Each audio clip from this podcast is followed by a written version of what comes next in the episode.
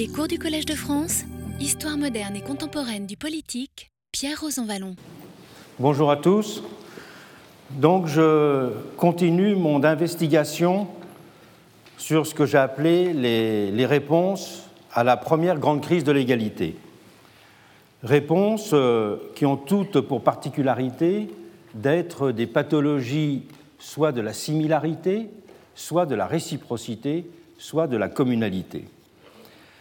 Après avoir euh, étudié la figure euh, du conservatisme libéral, qui est une façon de, de, réduire la notion de similarité en étendant au maximum, en dilatant au maximum l'idée des différences naturelles ainsi que celle de la responsabilité individuelle, et après avoir analysé la figure de la communauté utopique, les premières formes du communisme tel qu'il était pensé dans les années 1840, je voudrais, euh, dans cette heure, analyser ce que j'appelle le national-protectionnisme. L'idéologie protectionniste va en effet être une façon d'exprimer au XIXe siècle la vision d'une égalité-identité sous les espèces, d'une exaltation de la nation comme forme sociale de l'homogénéité pathologie pour cela de la communalité que cette idée d'homogénéité. Et je parle d'idéologie pour bien marquer la différence entre le protectionnisme comme doctrine économique et le, protectionnisme comme philosophie sociale. Lorsque l'allemand Friedrich List publie en 1841 son système national d'économie politique, il propose quant à lui une théorie économique du Zollverein, l'association douanière allemande, en la concevant comme un élément contribuant à l'unification de l'Allemagne. Et ce Frédéric List envisage le système douanier, je le cite, comme un moyen d'aider au développement économique de la nation. Et ce qu'il cherche, je le cite toujours, ce sont les conditions propices à une éducation industrielle du pays. Et chez lui, le terme de protection douanière voisine ainsi avec ceux d'esprit d'entreprise, de prospérité ou de croissance. Et lorsque les Américains, un peu plus tard, adopteront eux aussi des mesures restrictives pour les importations étrangères, ce sont des arguments identiques qu'ils utiliseront. List sera d'ailleurs un auteur euh, immensément euh, connu aux États-Unis, très lu, et qui sera reçu à plusieurs reprises. Et c'est des arguments identiques à ceux de List qu'utilisent les Américains. Il résonne également, pour penser la question douanière, en termes de stratégie industrielle et de dynamisme économique. Tout autre est alors la signification du protectionnisme tel qu'il est défendu par les libéraux conservateurs français. Alors que les manifestations pour l'abolition des corn laws battent leur plein en Grande-Bretagne, les voix libre-échangistes n'arrive pas à s'imposer dans la France de la monarchie de juillet. Les milieux d'affaires des grandes cités commerçantes, notamment ceux de Bordeaux ou de Marseille, sont certes et évidemment fortement mobilisés et ils tentent de faire pression sur le gouvernement. Mais ils n'entraînent pas l'opinion et échouent dans leur tentative de lobbying parlementaire. Ils perdent tout simplement la bataille des idées. Et l'écho que rencontrent leurs avocats les plus éloquents, comme Bastia ou Fonfred, paraît bien modeste à côté du retentissement des interventions de Cobden, le grand champion du libre-échangisme outre-Manche. Et les hommes forts du régime, comme Thiers ou Guizot, sont de leur côté aux antipodes d'un Robert Peel. Et les positions de Guizot sont sur ce point emblématiques. En matière d'industrie, dit-il, nous sommes des conservateurs, des protecteurs. Il ne s'intéresse guère aux questions économiques et industrielles, en effet et il n'a pas de doctrine a priori en la matière. Sa position dérive uniquement d'un souci de stabilité sociale, et les deux termes de conservateur et de protectionniste sont ainsi pour lui totalement imbriqués l'un dans l'autre. Guizot redoute en effet au premier chef que le libre-échange ne conduise, je le cite, à porter une perturbation brusque, soudaine, générale dans l'ordre établi. Il se montre en conséquence avant tout soucieux d'épargner à l'industrie, comme aux autres grands intérêts, tout désordre, tout déplacement inattendu. Mais la préférence française pour le protectionnisme dans ces années 1830 et 1840 a cependant des racines plus profondes. Elle se présente aussi comme une forme de réponse à la question sociale. Le protectionnisme prétend en effet proposer une alternative à l'accroissement des inégalités qu'accompagne l'avènement d'un nouveau prolétariat industriel. Il vise à constituer, selon une expression qui va faire florès à l'époque, un travail national. Travail national que l'on présuppose unifié face aux puissances de dissociation du marché. S'établit donc, là aussi, un lien entre égalité et critique de la concurrence. Cette idée d'un protectionnisme égalisateur et rassembleur a été au cœur de l'argumentaire de ces héros conservateurs sous la monarchie de juillet. Ceux-ci y voyaient un moyen de secondariser les tensions de classe en introduisant une nouvelle arithmétique de l'identité collective et de l'homogénéité. Charles Dupin, l'une des têtes pensantes du régime, disait ainsi que grâce aux barrières douanières, la figure du prolétaire céderait la place à celle d'ouvriers regroupés, je le cite, sous l'égalité glorieuse du drapeau tricolore. Une forme d'inclusion se substituant de cette façon nationale au spectre de l'exclusion. Pour rester dans le vrai, martelait-il, parlons d'ouvriers français et non pas de prolétaires. Le problème n'était donc pas pour lui celui de l'exploitation capitaliste, où il ne voulait pas en parler. C'est, je le cite, la concurrence cosmopolite qui était accusée de constituer, je le cite encore, le plus grave danger qui menace la classe ouvrière. Et l'antienne se fera idéologie officielle du régime. On parlait d'ouvrier national pour conjurer l'emploi menaçant du terme de prolétaire. Et on évoquait en même temps les principes d'une économie dite patriotique pour suggérer l'existence d'une communauté structurelle d'intérêts entre industriels et salariés. Signe des temps, le premier regroupement d'industriels français, lointain ancêtre des confédérations patronales contemporaines, prendra pour nom le titre d'association pour la défense du travail national. Vous trouverez beaucoup d'indications concernant euh, ce mouvement dans euh, les écrits de Mathieu de Dombasle, dans les écrits de Louis Raybaud, dans les écrits euh, de Charles Dupin, par exemple, ainsi que dans ceux d'Auguste Mimrel, qui sera le premier euh, dirigeant de cette association pour la défense du travail national.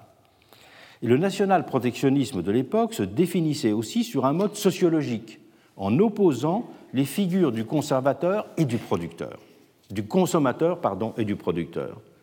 Les partisans du libre-échange, ils mettaient logiquement en avant l'intérêt du consommateur, considéré comme le plus évident bénéficiaire d'une baisse des droits de douane sur les produits importés. Et les défenseurs d'une économie protégée récusaient ce raisonnement, car ils voyaient, eux, dans le consommateur, l'expression d'une humanité abstraite, ramenée à l'expression comptable d'un bénéfice immédiat. Mathieu de Dombasle en parlait ainsi comme d'un mannequin que l'on place devant soi pour masquer des intérêts d'un autre genre. Rien d'étonnant donc à ce que ce soit une minorité cosmopolite qui n'ait de l'exalter et de prendre sa défense, dira-t-il. Le producteur était, à l'inverse à ses yeux, une figure beaucoup plus concrète, dont les intérêts, structurellement liés par toute une chaîne de dépendance et de solidarité, s'enracinaient sur le territoire. Pris ensemble, les producteurs faisaient donc naturellement corps, dessinaient un ordre social cohérent, s'inscrivaient dans la durée. Ils étaient donc logiquement conduit à épouser un point de vue patriotique. Les consommateurs, à l'inverse, n'étaient que de purs individus, déterritorialisés, mus par le seul esprit libéral, la distinction et l'expression, et de Mathieu de Dombasle. On se souvient d'ailleurs que cette idée de l'individu déterritorialisé avait été centrale dans l'économie politique du XVIIIe siècle. On était certes bien obligé d'admettre que l'Angleterre contredisait cette vision les intérêts des classes populaires ayant été au contraire pleinement identifiés dans les années 1840 au mouvement pour l'abolition des Corn Laws. Mais on y voyait en France une exception, que l'on estimait liée au fossé social qui séparait caricaturalement, outre-Manche, une étroite aristocratie terrienne, profitant de la rente que constituaient des prix agricoles élevés et la grande masse du peuple. La France, argumentait de concert Thiers ou Guizot, ne connaissait pas une telle division sociale. La terre, depuis la Révolution, y était beaucoup plus largement répartie entre un grand nombre de petits propriétaires, et les intérêts, estimait-il, n'étaient pas aussi violemment opposés en général. Le protectionnisme, disait Dupin, c'est la France de tous les petits, petits ateliers et propriétés financières foncières réunies. C'est la patrie organisée contre la concurrence étrangère. Il s'agissait donc, résumait-il, en prônant le maintien des barrières douanières, de protéger et de défendre et de sauver la société tout entière, menacée dans ses fondements. La protection, répétait encore inlassablement Mimrel, le fondateur de l'Association pour la défense du travail national, n'est pas instituée en faveur de quelques privilégiés, mais surtout en faveur des ouvriers et, en définitive, de la nation tout entière. L'opposition d'une France protectionniste et d'une Grande-Bretagne libre-échangiste dans cette fin des années 1840 est un bon analyseur des différences de culture politique entre les deux pays. Au-delà des spécificités structurelles en matière de répartition de la propriété foncière, ce sont deux façons de concevoir le lien social et de faire nation qui se sont marquées. C'est une cohésion d'inclusion dans un principe central générateur d'identité qui était valorisé en France. Elle a fait du politique la matrice de l'appartenance collective. En Grande-Bretagne, c'est à l'inverse une culture de la société civile qui a prévalu, après l'échec du chartisme à conquérir le suffrage universel en tout cas. D'où la centralité de la figure du consommateur, qui est l'expression immédiate, sensible et quotidienne de la vie du peuple. Ce n'est donc pas d'un consommateur abstrait et sérialisé qu'il s'agissait en Grande-Bretagne. C'était, je cite une formule célèbre de Hobson, des civic consumers, qui se lient sensiblement entre eux. Ils font en quelque sorte nation par le bas, dans un sens pratique de la production du commun, et non pas nation par le haut, comme en France, dans la communion à une formule identitaire. Le syndicalisme a ainsi précédé, et de loin de 80 ans à peu près, la formation des partis politiques travaillistes en Grande-Bretagne, à l'inverse exact de ce qui fait en France. Les syndicats sont nés 80 ans après les premiers partis socialistes et républicains. Et ce sont en Grande-Bretagne les coopératives de consommation qui ont joué un rôle clé dans la structuration du mouvement populaire, avec le coup d'envoi donné par les célèbres équitables pionniers de Rochdale. Et en Grande-Bretagne, la célèbre Free Trade Union a été de la sorte l'expression d'un véritable mouvement social outre-Manche. Je renvoie sur ce point euh, à l'ouvrage euh, classique de Trentman, Free Trade Nation. Un mouvement en Grande-Bretagne qui a eu pour caractéristique d'ailleurs d'impliquer nombre de femmes et d'avoir ainsi préparé leur entrée dans la vie publique beaucoup plus précocement qu'en France. Toutes les gravures de l'époque, notamment celles que, montre à longueur de, de cahiers d'illustration Trentman, montrent bien la puissance de la place des femmes dans cette Free Trade Union euh, anglaise. Et donc, c'est véritablement une constitution de la société civile qui a aussi une, implication euh, du sexe féminin. Le national-protectionnisme, de son côté, en Grande-Bretagne, n'est encore qu'une idéologie émergente dans les années 1830 et 1840. L'année 1846 polarisant tous les débats, puisque bien sûr, c'est euh, la période où il y a les discussions sur le rappel de la loi anglaise sur les corn laws. Cette euh, idéologie nationale protectionniste, elle a été alors forgée dans les milieux patronaux et dans les cercles du pouvoir, mais elle n'a pas véritablement pénétré les milieux populaires. Le monde ouvrier commençait au contraire à prendre conscience de lui-même en s'identifiant à cette figure du prolétaire que voulait justement exorciser les tenants du discours sur le travail national. Et sans se prononcer pour le libre-échange, les grandes voix qui exprimaient le sentiment populaire de l'époque critiquaient fréquemment les illusions que véhiculait le discours protectionniste. Un Louis Blanc insistait par exemple sur le fait que c'était l'organisation du travail et non des mesures protectionnistes qui amélioreraient la condition ouvrière. Les ouvriers qui étaient rassemblés autour du journal L'Atelier dénonçaient de leur côté les industriels qui s'étaient fait les apôtres de la défense du travail national. Il les accusait d'être surtout soucieux, je cite le journal, de conserver les gros bénéfices que leur assure le système de la protection. Et dans son célèbre discours de 1848 sur le libre-échange, Marx, s'il dénonçait évidemment la liberté du capital, avait lui aussi stigmatisé comme conservateur le protectionnisme. Et Marx terminait cet essai célèbre en disant Je vote pour le libre-échange. Et il ira dans le Capital jusqu'à dire que les droits protecteurs ont eu pour seule fonction de saigner à blanc le peuple. Et si Marx euh, disait ces, ces, phrases célèbres, on peut en trouver dans toute la littérature ouvrière de l'époque beaucoup d'autres formules. Mais l'opinion ouvrière, pourrait-on dire, en France, elle renvoyait en fait dos à dos les deux doctrines. Elle considérait que c'était extérieur au champ de la résolution de ces problèmes. Mais peut-être dénonçait-elle encore plus vivement le, euh, le côté protectionniste. Et l'Association pour le libre-échange échoua ainsi dans ses tentatives pour faire émerger un mouvement populaire sur le modèle anglais. On a les, les, Français euh, comme Fonfred, comme Bastia, qui à l'époque ont évidemment beaucoup de contacts avec l'Angleterre et qui euh, sont soutenus même financièrement pour essayer de faire émerger une association pour le libre-échange dans les milieux populaires, mais ils échouent tandis que de l'autre côté, les discours des libéraux conservateurs ne rencontrent aucun écho non plus. Et cela d'autant plus que euh, ce discours national protectionniste était, était, tenu par ceux qui défendaient obstinément le suffrage censitaire et vouaient aux gémonies un suffrage universel dans lequel, à l'époque, beaucoup d'ouvriers voyaient la solution à tous les maux qui les accablaient.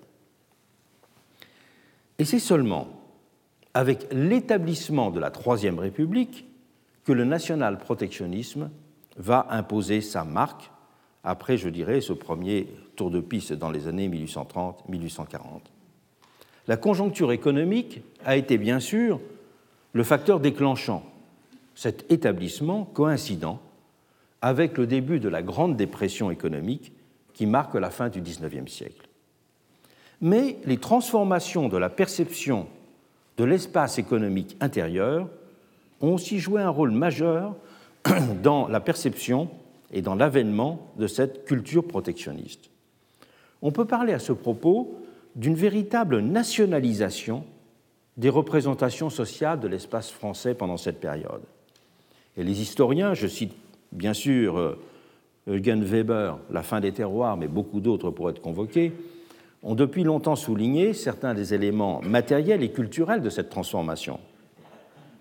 La constitution d'un réseau de chemin de fer qui facilite la circulation des hommes et des marchandises, voire le rôle considérable qu'a eu le plan Fraissinet, le développement bien sûr de l'instruction primaire, la généralisation aussi de la conscription, qui fait sortir les jeunes Français de leur environnement immédiat, élément qui ont particulièrement contribué à la modernisation du monde rural. Mais ces transformations, on le dit moins souvent, ont aussi profondément affecté le monde ouvrier. Jusqu'en 1848, celui-ci appréhendait la vie économique principalement à partir de la vie des métiers et des réalités locales. La vision des conflits ne se limitait donc pas à l'antagonisme avec les patrons, et le terme de concurrence que nous avons déjà évoqué longuement la semaine dernière renvoyait par exemple aussi bien à la vivacité des tensions entre corps de métier ou sociétés de compagnons qu'au sentiment d'hostilité entre ouvriers de localités différentes.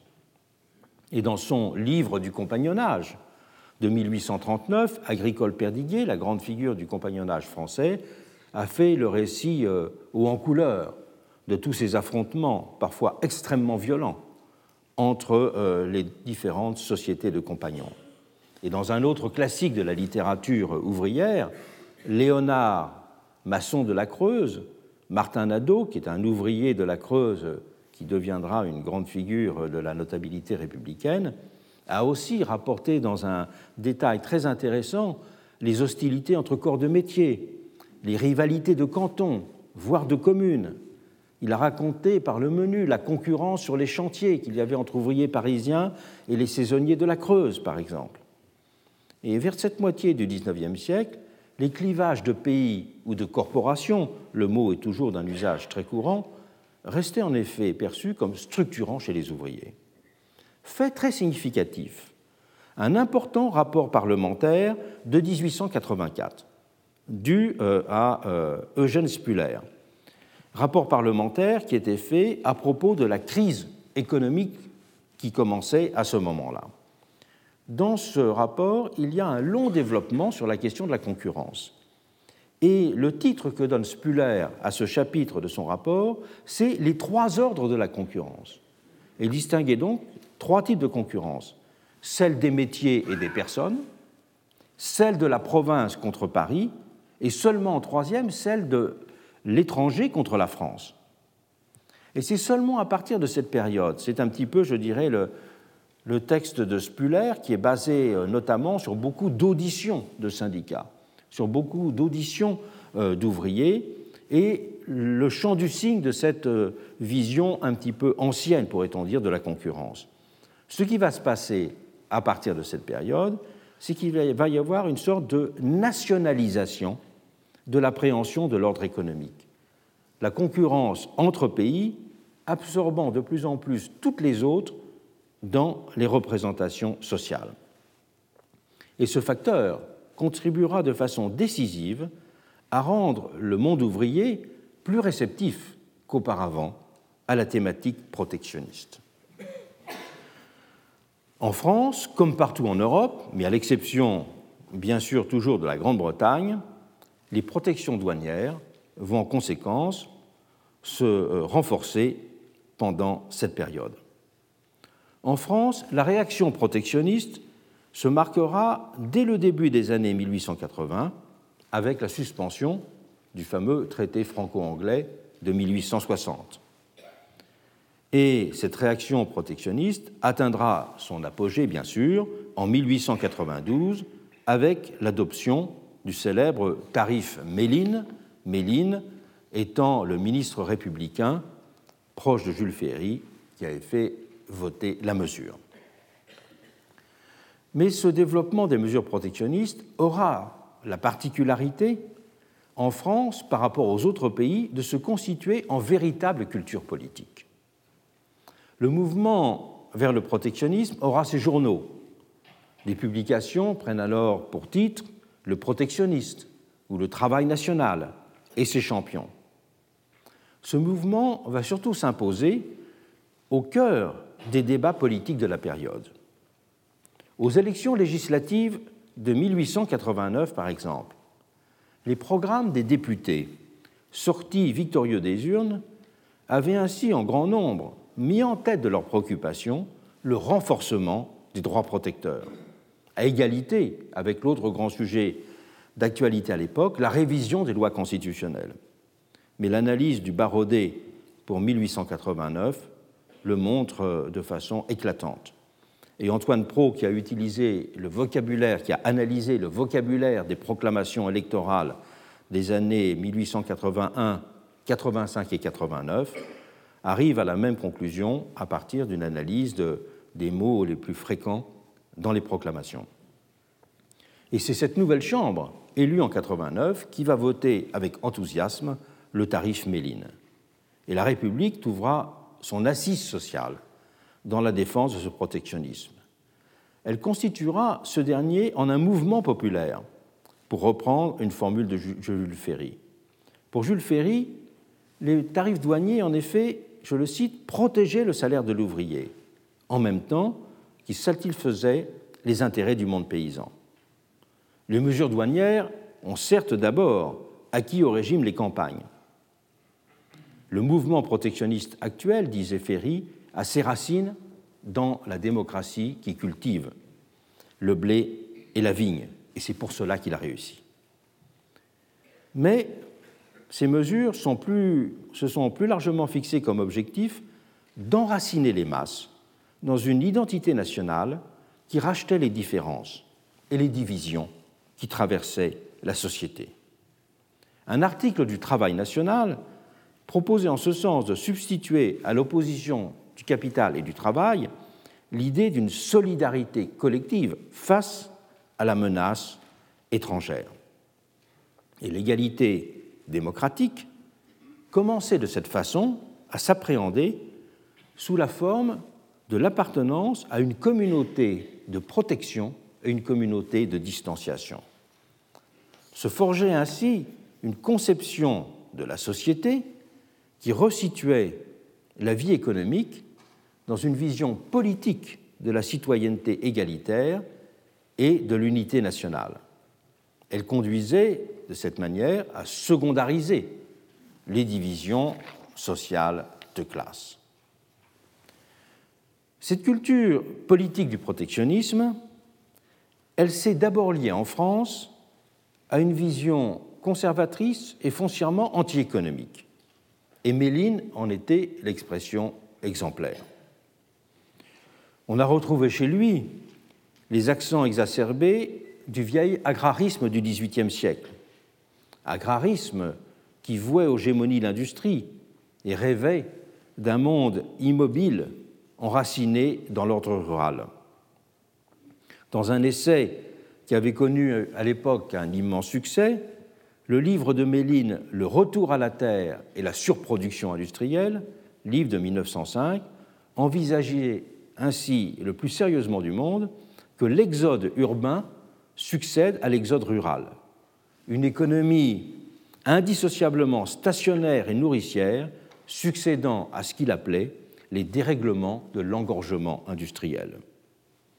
Et ces propos rencontraient un large écho auprès des masses paysannes de l'époque, qui avaient le culte de la stabilité d'abord, mais dans les milieux traditionnalistes et catholiques aussi, qui, à la suite de Bonald et de Demestre, n'avaient cessé pendant tout le siècle de fustiger un industrialisme dissolvant les cadres jugés naturels de la vie sociale. Ces propos rencontraient aussi un écho de façon plus diffuse chez tous ceux qui voyaient, dans la première mondialisation alors à l'œuvre, la forme exacerbée et dangereuse d'un monde soumis à une concurrence débridée. Teintée de ces accents nostalgiques, la culture politique du national-protectionnisme a dessiné, au tournant des années 1890, les contours d'un consensus grâce auquel le régime républicain a pu définitivement s'imposer en France dans les profondeurs du pays. Consensus qui a été renforcé par les menées coloniales et impérialistes qui ont accompagné, en France comme ailleurs, l'élévation des barrières douanières. L'impérialisme a constitué à cet égard une alternative en même temps qu'un complément à la perspective de la décroissance. C'est le premier théoricien de la décroissance, Méline. Hein, la perspective de la décroissance dessinée par Méline. Économiquement, cet impérialisme était conçu comme la béquille du protectionnisme. Je cite Jules Ferry, le système producteur, avait-il dit fameusement, est une machine à vapeur sans soupape de sûreté. S'il n'a pas pour correctif et pour auxiliaire une saine et sérieuse politique coloniale. Ferry, qui avait été le premier à théoriser cette fonction économique de la colonisation, dont l'autre grand théoricien sera le Britannique Joseph Chamberlain, dont je dirai quelques mots tout à l'heure. Mais les républicains de gouvernement attendaient aussi en France de cette politique coloniale qu'elle marque un sursaut de puissance du pays, qu'elle restaure une euh, puissance et une fierté qui avaient été blessées par la défaite de 1870. Et cette politique coloniale, on attendait aussi tout simplement qu'elle fasse oublier l'humiliation provoquée par la perte de l'Alsace-Lorraine. Et vous savez qu'il y a toujours une discussion chez les historiens pour savoir quel est le véritable père de l'idée euh, euh, coloniale en France. Eh on peut dire que le père de l'idée coloniale d'un point de vue économique, c'est Ferry, mais que le père de l'idée coloniale d'un point de vue politique et psychologique, pourrait-on dire, en partant de cet exemple, eh bien, c'est Gambetta, puisque c'est lui qui avait le premier parlé de la nécessité de racheter cette humiliation de la perte de l'Alsace-Lorraine. Cette politique coloniale, elle avait aussi une fonction directement politique, de restauration d'une image collective positive sur ce mode. Entreprise qui était de cette façon également destinée à apporter une forme de réponse à la question sociale. On a abondamment commenté à ce propos la célèbre formule de Cecil Rhodes, le Britannique euh, rhodésien, si l'on veut éviter les guerres civiles, il faut devenir impérialiste. Vous savez que euh, le livre que Hobson consacrera à critiquer Chamberlain sur l'impérialisme, ainsi que le livre de Lénine sur l'impérialisme, stade suprême du capitalisme, seront en quelque sorte de longues discussions de cette formule de Cecil Rhodes. Mais l'arithmétique économique immédiate qui sous-tend cette formule n'éclaire qu'une dimension de la politique d'expansion coloniale de la période. En France, tout particulièrement, cette expansion a également participé d'un travail idéologique de constitution d'un sentiment collectif fondé sur la satisfaction de participer à une entreprise conquérante et de manifester une supériorité commune par rapport à des peuples que l'on prétendait civilisés. La mise en scène de cette supériorité partagée a alors aussi voulu contribuer à desserrer la tension de classe dans le pays.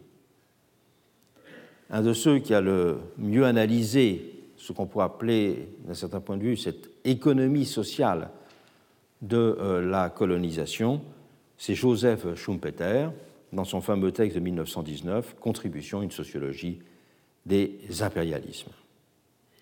Sur cet autre mode, c'est donc joué aussi le projet d'un rachat et d'un masque des inégalités intérieures par la valorisation d'une forme de confrontation au monde extérieur. Bref, de substituer une égalité négative au projet démocratique d'une égalité positive. La formation de cette culture politique a puissamment contribué à restructurer le paysage idéologique français à la fin du XIXe siècle. Le national-protectionnisme en effet pu se présenter pour certains comme une alternative à l'idée socialiste. Et l'évolution d'un Maurice Barrès a témoigné de façon exemplaire de la possibilité de ce glissement.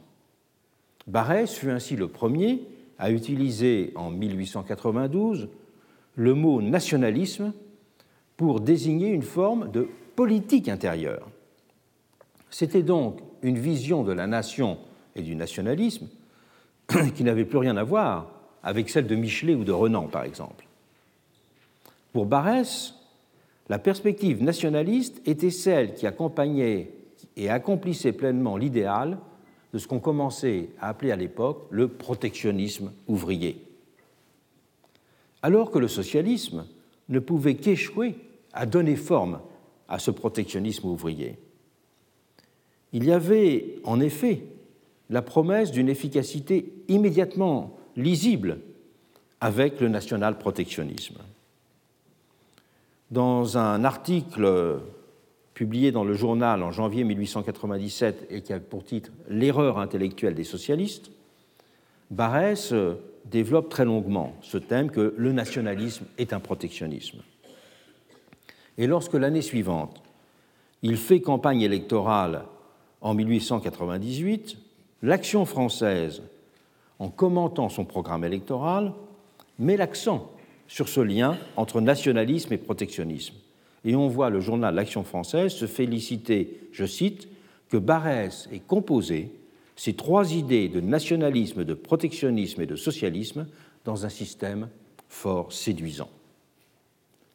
En instituant un traitement inégal entre étrangers et nationaux, ce national-protectionnisme donnait une signification négative, directement sensible, à la réalisation d'une certaine idée de l'égalité, alors que le socialisme en formulait une définition certes plus exigeante, mais aussi beaucoup plus problématique, renvoyée, qu'était son avènement, au lendemain d'une hypothétique révolution. Autour de ce qu'on pourrait appeler le moment 1890, différents types de réarrangements politico-intellectuels se sont de la sorte opérés autour de ces ensembles constitués par ces trois termes de nationalisme, de socialisme et de protectionnisme. Je signale d'ailleurs que le premier à avoir fait le lien entre euh, ces, ces, éléments était Bastia dans sa fameuse brochure Protectionnisme et communisme de 1849. Et c'est l'idée protectionniste qui a indubitablement été au cœur de la représentation, de la recomposition des visions de l'égalité qui en dérivaient. Le nationalisme, le national-protectionnisme des républicains de gouvernement, on a représenté la modalité dominante, la plus sage, pourrait-on dire. Mais d'autres configurations, beaucoup plus radicales et plus univoques, ont aussi dérivé de ces réarrangements. Je viens de citer le cas de la réinvention du nationalisme, dont Barès était le symbole. Mais il en existe des variantes encore plus extrêmes. Dans les milieux blanquistes de la fin du XIXe siècle, souvent qualifiés de néo-hébertistes, parce qu'ils avaient été, quelques décennies plus tôt, des champions et des grands défenseurs de Hébert pendant la Révolution.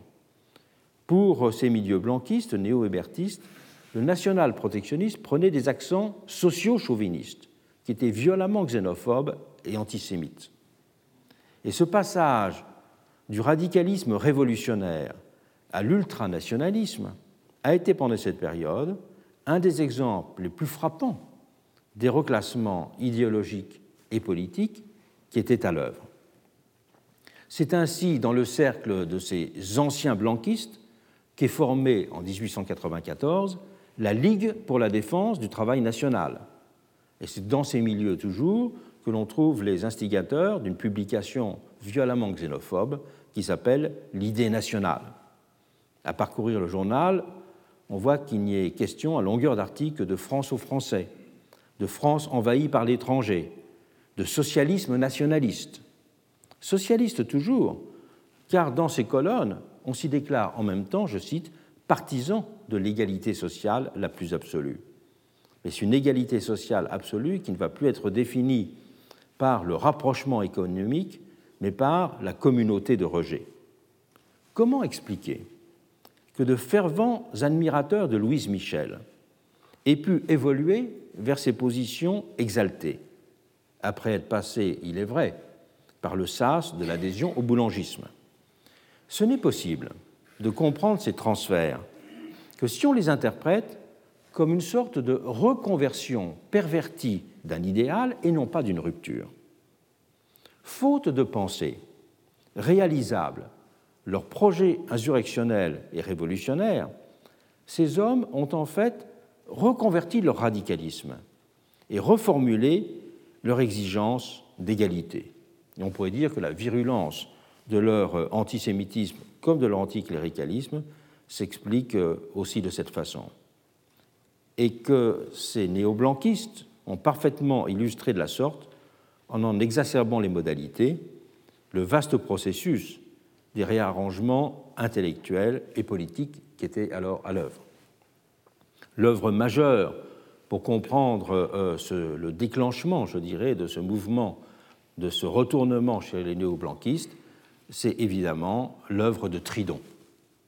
Et vous trouverez dans l'ouvrage de Marc Crapez, La gauche révolutionnaire, mythe de la plèbe et de la race, de très bonnes indications sur tous ces milieux-là.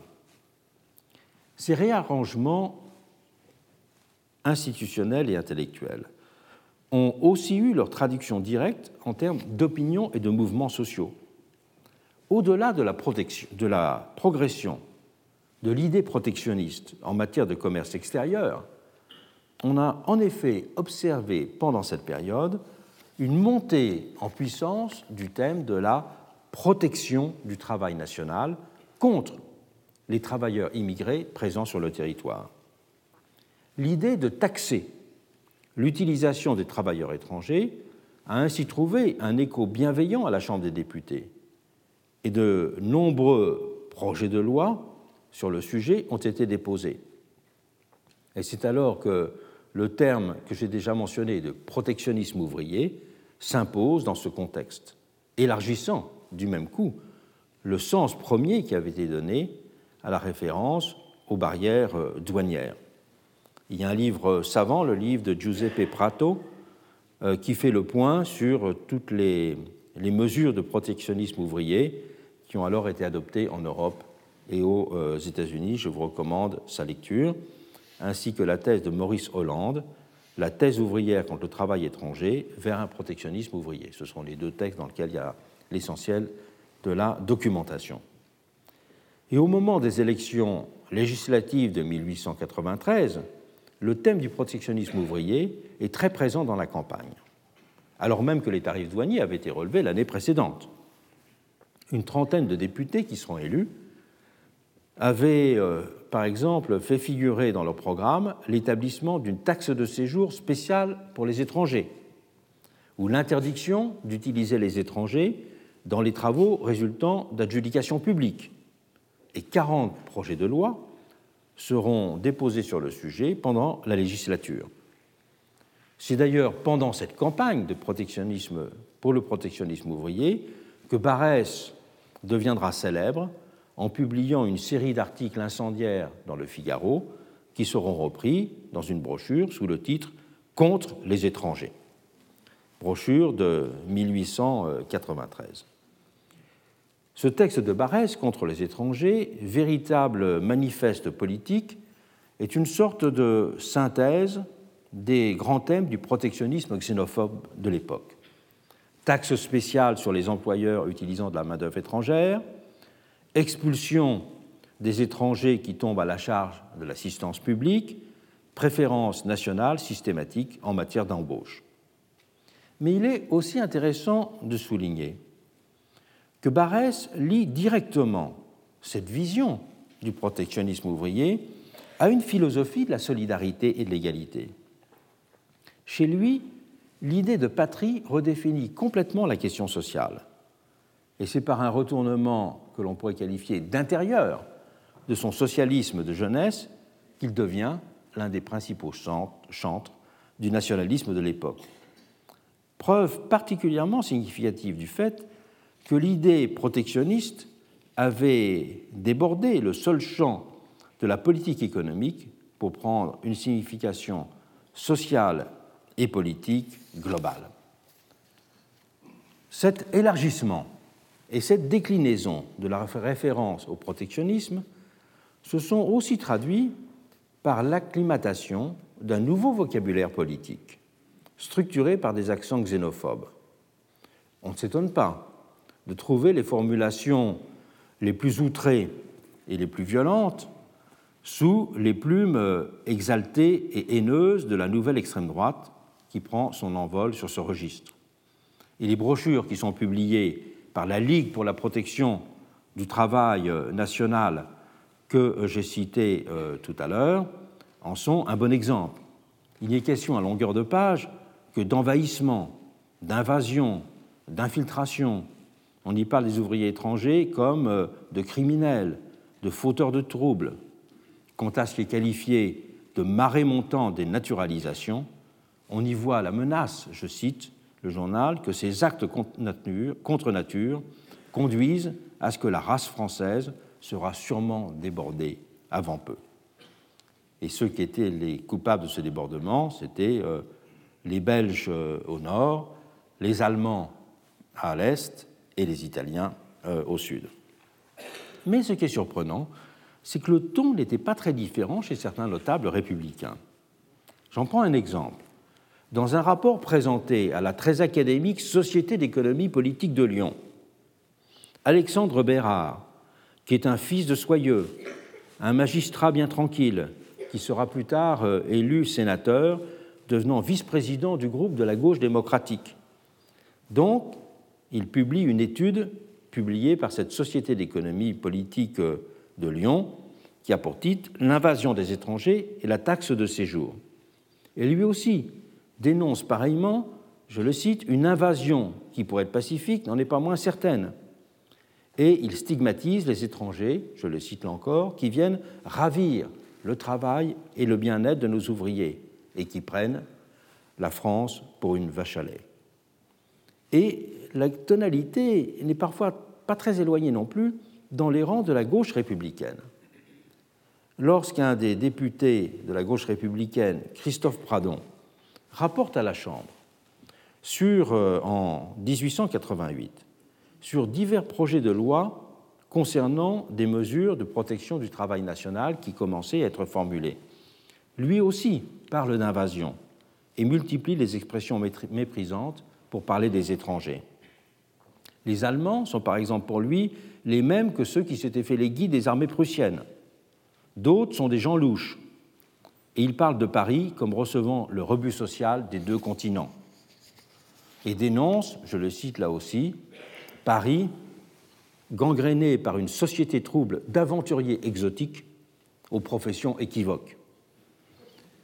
Et si les gouvernements de l'époque repoussent in fine les projets formulés dans cet esprit, c'est au premier chef parce qu'ils redoutent des mesures internationales de rétorsion. Et Méline sera de ceux qui exprimeront très clairement cette crainte. Il ne faut pas céder aux sirènes du protectionnisme ouvrier parce qu'il va y avoir des mesures de rétorsion. Mais ce n'est pas une critique philosophique de la notion du protectionnisme ouvrier euh, qu'il fait. Mais le fait qu'il n'y ait pas de législation qui ait été, enfin en tout cas grave, qui ait été mise en place, n'indique pas la montée en puissance dans l'opinion des sentiments xénophobes dans ce vocabulaire était l'indice. On voit en conséquence se, se, multiplier les manifestations de rue contre les travailleurs étrangers dans ces années 1890 le phénomène n'était à vrai dire pas complètement nouveau. On avait ainsi pu noter, dès la Restauration et la monarchie de juillet, des mouvements sociaux contre les étrangers, même s'ils avaient alors pour caractéristique d'englober fréquemment dans la catégorie d'étrangers des groupes professionnels rivaux, autant que des personnes originaires d'autres régions ou de véritables étrangers. On parlait, euh, dans le Nord, on parlait des gens de la Creuse comme des étrangers on parlait euh, euh, à Lyon des Savoyards comme des étrangers. Et dans tous les cas, la notion d'étranger n'était pas encore fixée dans son sens national. Elle était liée au fait qu'il n'y avait pas encore, comme je l'ai signalé, nationalisation des représentations de la société et de l'économie. L'hostilité, c'était. il y a une thèse qui est la thèse de Pierre-Jacques de Rennes, qui fait un point très exhaustif sur toutes les, les disputes, les critiques, les conflits, les manifestations liées aux problèmes de travail et de migration sous la monarchie de, juillet. Je vous renvoie à ce travail. L'hostilité s'était fait plus forte après 1948, notamment avec les désenchantements qui étaient engendrés par l'échec du suffrage universel, échec à résoudre la question sociale. Mais c'est seulement effectivement vers la fin du XIXe siècle que le mouvement va prendre sa pleine ampleur et que se concentrent les incidents xénophobes les statistiques sur les incidents xénophobes euh, euh, au XIXe siècle en France montrent que 90% se concentrent sur la période 1890-1900.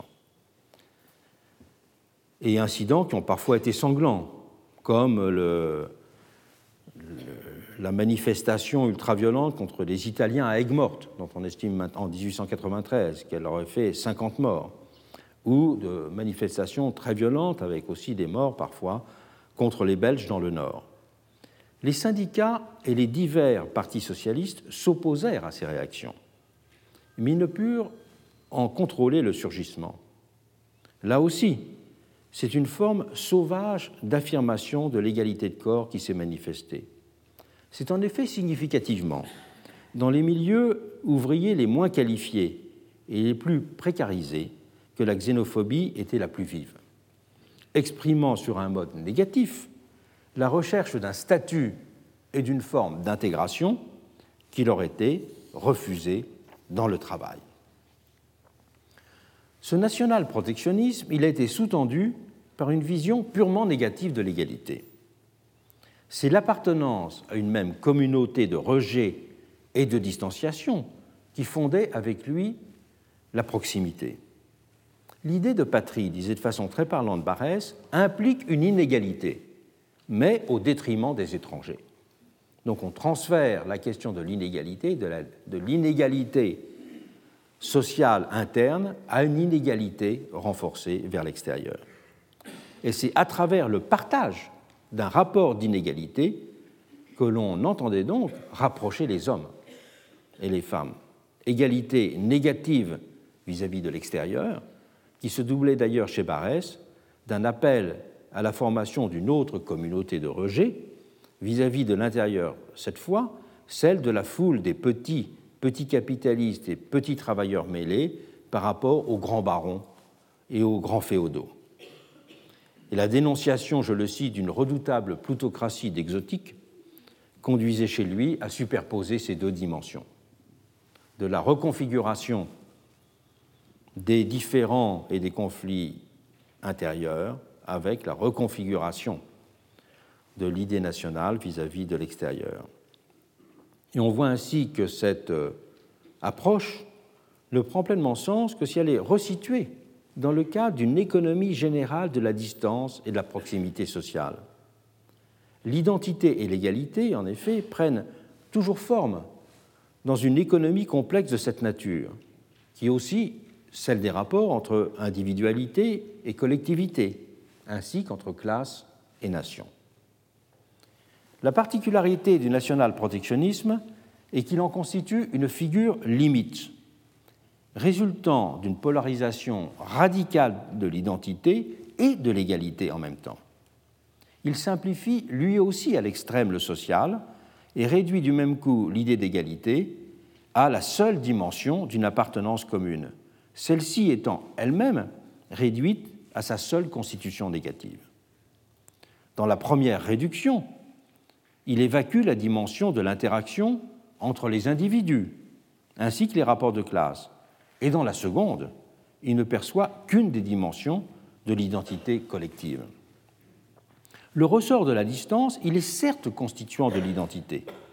On peut d'ailleurs rappeler à ce propos les magnifiques formules de Michelet dans son tableau de la France qui est publié au début du volume Le Moyen Âge, son histoire de France. Je cite Michelet. La lutte contre l'Angleterre a rendu à la France un immense service. Elle a confirmé, précisé sa nationalité. À force de se serrer contre l'ennemi, les provinces se sont trouvées un peuple. C'est en voyant de près l'anglais qu'elles ont senti qu'elles étaient la France. Il en est des nations, poursuit Michelet, il en est des nations comme de l'individu. Il connaît et distingue sa personnalité par la résistance de ce qui n'est pas elle. Il remarque le moi par le non-moi. Il y a bien en effet toujours besoin d'une démarcation, d'une séparation, d'un effet de miroir pour constituer une identité. Et les biologistes, par exemple, ont souligné de leur côté cette dimension de la constitution de soi par la reconnaissance du non-soi, dynamique dont l'immunologie étudie dans leur discipline les mécanismes. Je vous renvoie sur ce point à un très bel article de Jean Dossé, qui enseignait ici, prix Nobel de médecine, qui définissait l'immunologie comme la science de la défense contre le non-soi dans le respect de soi. Mais cette vision négative doit aussi se lier à une appréhension proprement positive du vivre ensemble pour produire un sentiment démocratique d'appartenance. C'est ce qui distingue la nation révolutionnaire de 1789 de la nation nationaliste de la fin du XIXe siècle.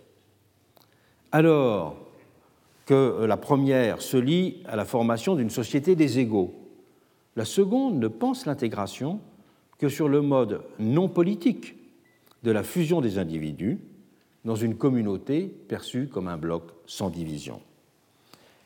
Avec cette vision réductrice, la nation nationaliste de la fin du XIXe siècle renoue ainsi avec le sentiment égalitaire d'essence xénophobe qui avait déjà servi pendant la terreur de substitut à une fraternité citoyenne sérieusement ébranlée par les pratiques du comité de salut public.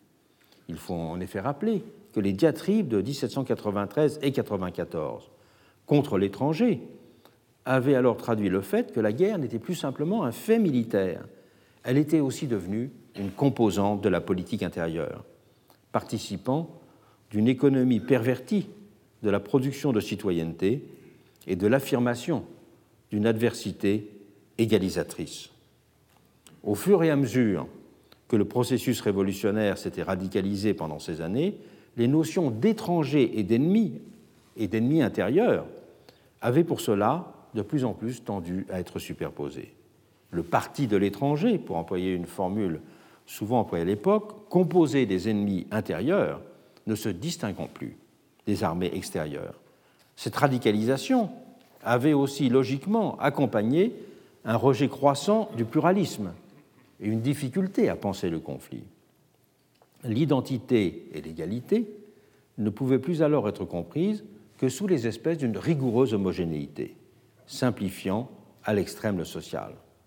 Chez un peuple libre, on avait déduit une section parisienne, il n'y a que des frères et des ennemis. Donc la société ne peut être composée que de frères et d'ennemis. Voilà une façon de simplifier effectivement la position de la question de l'égalité.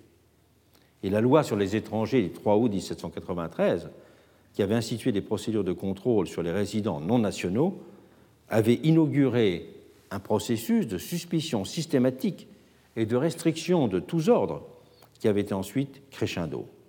L'ennemi était traité comme un barbare, étranger au genre humain, affligé de multiples tares. Et l'anglophobie s'était alors faite de plus en plus virulente, culminant dans le fameux discours de Robespierre du 11 pluviose en deux, dans lequel il avait dit sous les applaudissements enfiévrés, en qualité de Français, de représentant du peuple français, je déclare que je hais le peuple anglais. Avait alors triomphé pour la première fois le modèle de ce que j'ai appelé une égalité négative. Une égalité négative dérivant d'une sorte de fraternité xénophobe. Et les nationaux protectionnistes les plus radicaux de la fin du XIXe siècle ne feront que ressusciter cette figure. Dans l'heure euh, suivante, je parlerai d'une autre euh, pathologie de l'égalité, le racisme constituant dans la société américaine. Je vais donc aborder maintenant une dernière figure de la constitution d'une égalité comprise euh, comme homogénéité, c'est l'exemple du racisme instituant et constituant de la société aux États-Unis. La distinction entre eux et nous, qui est liée à la représentation d'une égalité identité, ne s'est pas seulement matérialisée sous la forme d'une opposition entre un intérieur et un extérieur, comme dans le cas du fait national. L'anthropologie et la sociologie, j'en ai dit quelques mots tout à l'heure, ont depuis longtemps aussi souligné qu'elle n'a cessé de jouer un rôle, cette opposition entre eux et nous, dans la constitution des groupes les plus restreints. La plupart des groupes sociaux, comme l'a souligné Hogarth dans La culture du pauvre, dans une formule célèbre, doivent l'essentiel de leur cohésion à leur pouvoir d'exclusion, c'est-à-dire au sentiment de différence attaché à ceux qui ne sont pas eux. J'ai fait référence tout à l'heure à ce mécanisme. Et cette économie de la distinction n'a cessé d'être explorée, je pense notamment aussi aux travaux de Norbert Elias, dans ses multiples manifestations routinières, culturelles notamment, par la littérature ou les sciences sociales. Mais il en a aussi existé de plus radicales, qui ont fait d'un mécanisme de stricte ségrégation raciale le ressort pardon, de l'identité collective. Dans ce cas, ce n'est plus seulement un mécanisme de différenciation relative, voisinant avec la reconnaissance d'autres formes du commun qui est en jeu. On peut se considérer comme français en même temps que l'on s'identifie à des groupes plus restreints, par exemple. C'est l'idée même de commun qui est totalement absorbée, vampirisée, pourrait-on dire, par le fait de la ségrégation il y a alors une polarisation de l'identité qui fonde une vision radicalement non démocratique de l'égalité. Et l'Amérique a illustré de façon tristement exemplaire cette forme limite de l'égalité-identité. Pour bien prendre la mesure, le sens et la portée de cette figure en Amérique, il faut reprendre le fil de l'histoire de la ségrégation aux États-Unis, avec ses paradoxes, en essayant de comprendre au premier chef, ça doit être le point de départ de toute analyse, pourquoi cette ségrégation ne s'est mise en place qu'une vingtaine d'années après l'abolition de l'esclavage? Il y a en effet là une énigme à éclaircir.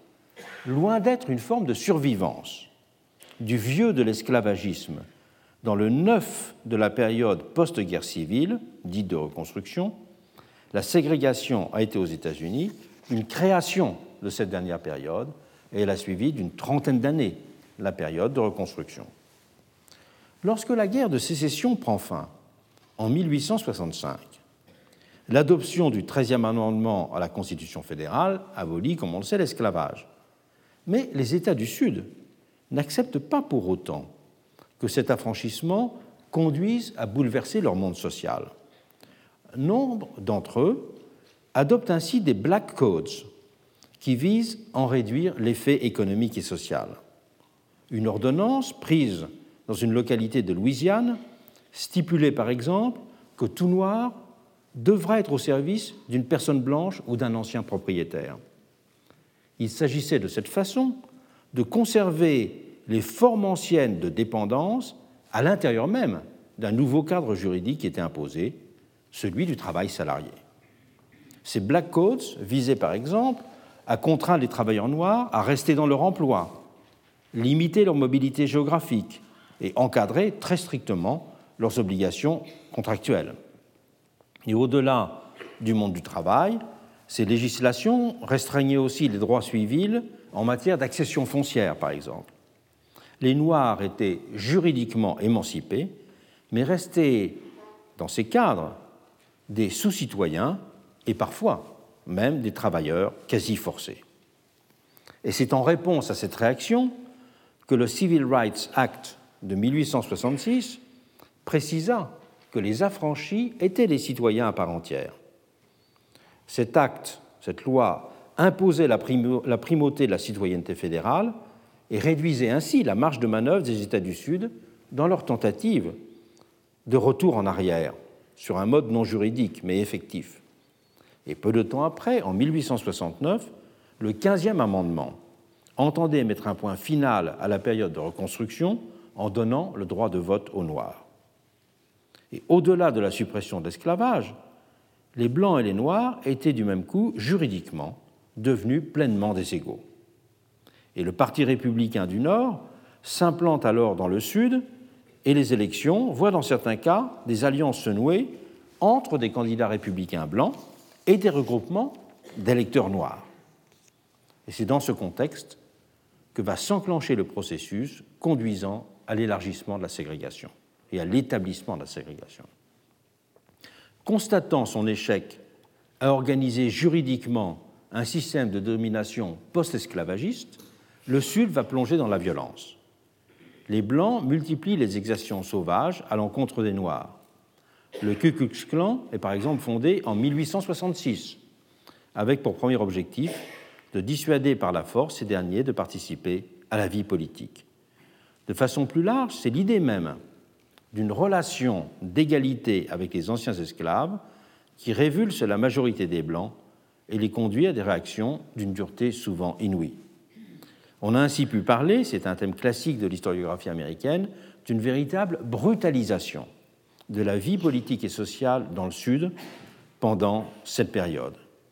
Et les scènes de lynchage ou les simples tabassages déclenchés pour des vétilles s'inscrivent alors dans la vie quotidienne de ce Sud.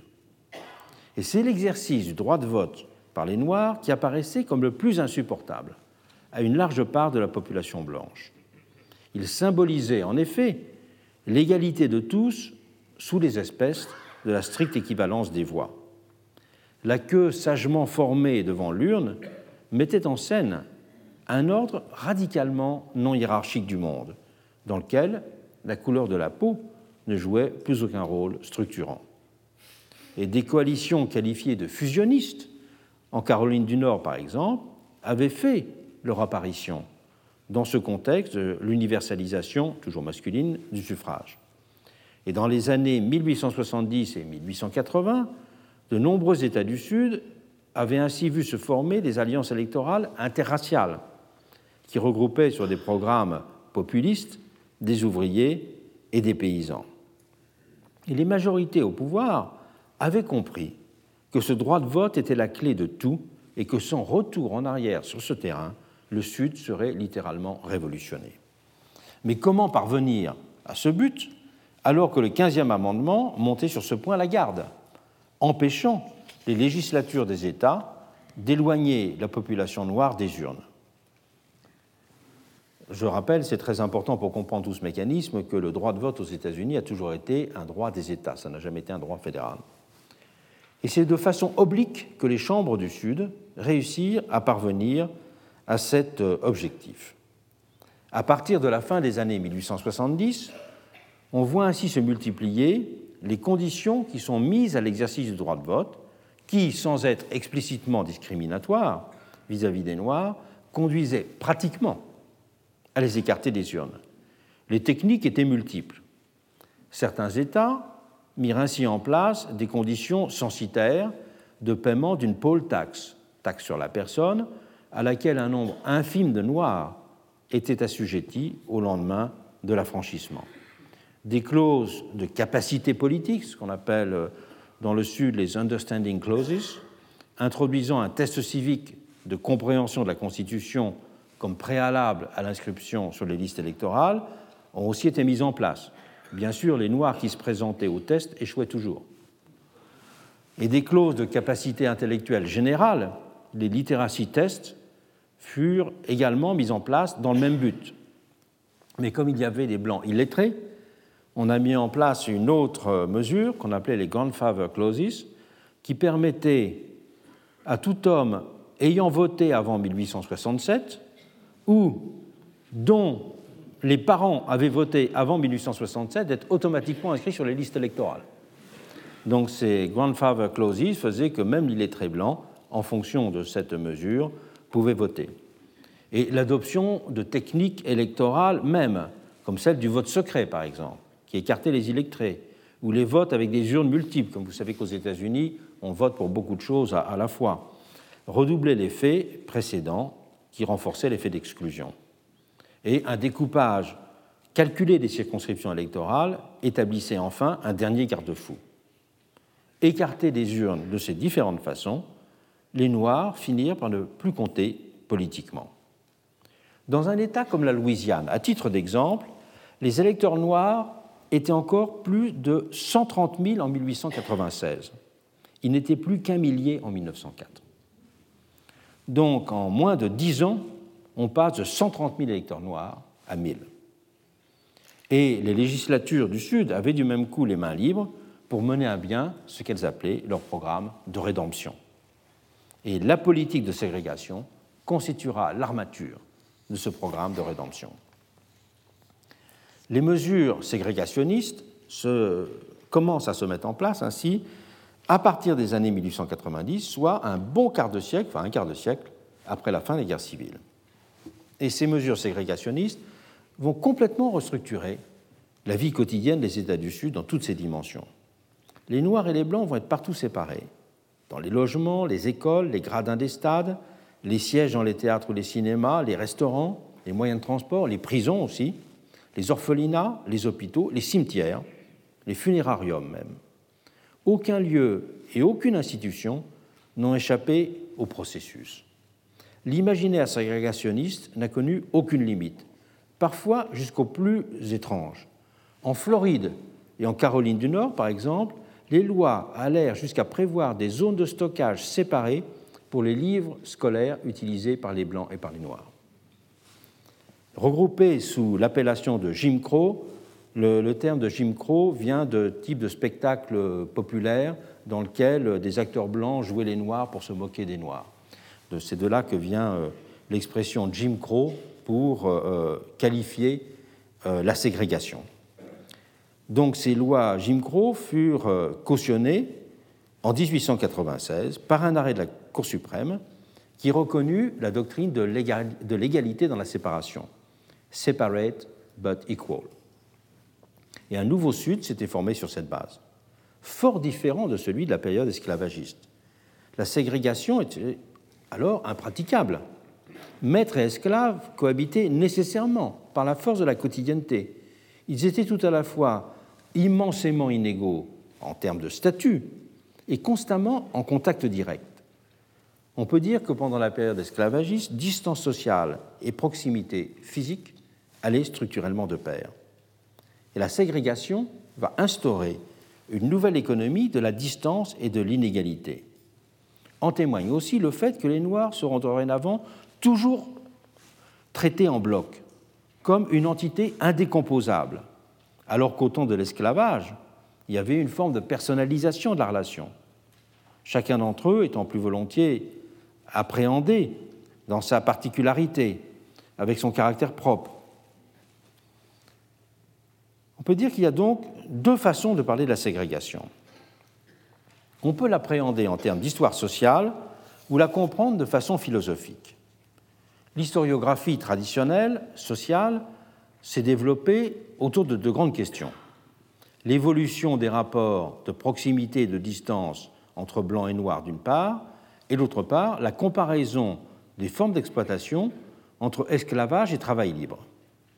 Et sur ce dernier point, nombre d'ouvrages récents ont mis l'accent sur les modalités de recomposition de travail contraint dans l'ère post-esclavagiste, sous les espèces d'une exploitation capitaliste ordinaire et radicale, si l'on peut dire, mais également avec euh, le développement de formules inédites d'asservissement au travail des Noirs, par exemple, dans plusieurs États, des réglementations sur le vagabondage permettaient par exemple de forcer les individus à accepter des emplois sous-payés et à signer des contrats de longue durée. Des condamnations pour dette amenaient dans le Sud des magistrats à imposer des remboursements en nature sous forme euh, de services euh, personnels euh, au service d'une personne. Et la collusion entre les juges et les autorités locales avait même conduit, dans certains cas, à ce que des entreprises établissent de véritables camps de travail dans lesquels étaient employés des Noirs, camps de travail dans lesquels étaient envoyés des personnes convaincues de délits très mineurs. Il suffisait, par exemple, pour un Noir de ne pas avoir euh, son titre de transport pour être condamné au camp de travail. Et la grande entreprise, il y a eu tout un ensemble de livres sur cette entreprise, la grande entreprise qui a utilisé euh, ce type de camp était l'US Steel, donc ça n'était pas des petites entreprises. Il y a un ouvrage qui est paru l'an dernier qui s'appelle Slavery by Another Name de Douglas Blackman qui fait le point sur ces processus qu'on a appelés dans, en histoire de réesclavagisation du travail sous des formes non juridiques. Et à la frontière de la légalité, voire même en complète inégalité, on voyait ainsi euh, reparaître l'équivalent de l'ancien système colonial de l'indentured labor. Et c'est pour cela qu'on a parlé de re-enslavement, pour qualifier ces manières de soumettre un travail dépendant une partie de la population noire. Donc tous ces travaux euh, tendent à relativiser l'effet d'une rupture, en disant qu'entre la période esclavagiste et cette réesclavagisation selon ces différents modes, il y a bien sûr un fossé juridique, mais que dans les faits, il y a des formes de domination euh, équivalentes qui se reproduisent. Et ainsi, pour beaucoup d'historiens, euh, la ségrégation n'aurait fait que s'adapter au nouveau contexte, et euh, qui était celui de la séparation entre races. Mais dans l'historiographie américaine, l'accent historiquement a d'abord été mis sur la rupture représentée par la mise en place de la ségrégation. Un ouvrage a fait date de 1955, c'est l'ouvrage de Woodward, The Strange Career of Jim Crow, l'étrange carrière de Jim Crow, qui a le premier insisté sur ce paradoxe d'une ségrégation qui commence 30 ans après euh, euh, la fin de la guerre de sécession. Et Woodward va mettre en avant deux points. Il va d'abord rappeler, chose très importante, que les premières réglementations de ségrégation en matière de transport, d'école, de prison, de cimetière, avait été édicté dès le début du XIXe siècle dans les États du Nord, c'est-à-dire là où il n'y avait pas d'esclavage. Donc les premières formes de ségrégation ont été inventées dans les États du Nord, au début du XIXe siècle. Et ce fait l'a conduit à mettre ses pas dans ce Tocqueville, qui avait suggéré l'existence d'une sorte d'économie de la séparation, articulant dans un jeu à somme nulle les deux variables de la barrière légale et de la barrière des mœurs. Le préjugé, avait écrit Tocqueville, le préjugé de race me paraît plus fort dans les États qui ont aboli l'esclavage que dans ceux où l'esclavage n'existe pas encore. Et nulle part il ne se montre aussi intolérant que dans les États où la servitude a toujours été inconnue.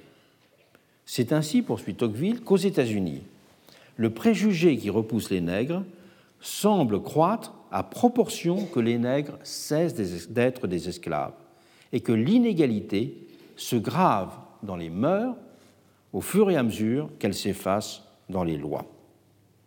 Au sud, l'esclavage avait effectivement creusé un tel abîme entre les Noirs et les Blancs que ces derniers ne pouvaient voir une menace dans le fait d'un voisinage. Il n'y avait dans ce fait aucune correspondance entre l'idée d'égalité et celle de proximité. Les deux types de relations étaient alors totalement dissociés. Il n'y avait pas de superposition entre les lois et les mœurs. D'où la dualité possible du style de ces relations. La férocité de la législation pouvait y coexister avec une certaine bonhomie des rapports quotidiens. Il en allait tout différemment au nord. Le rapport social s'y organisait en effet là sur un registre unique.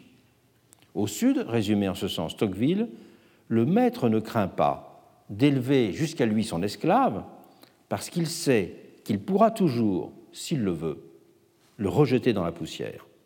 Au nord, poursuivait Tocqueville, le blanc n'aperçoit plus distinctement la barrière qui doit le séparer d'une race avilie, et il s'éloigne du nègre avec d'autant plus de soin qu'il craint d'arriver un jour à se confondre avec lui. C'est dans ces mêmes termes que Woodward a compris la ségrégation comme une sorte de rétablissement, déplacement d'un ancien mode de différenciation déconstruit par l'émancipation.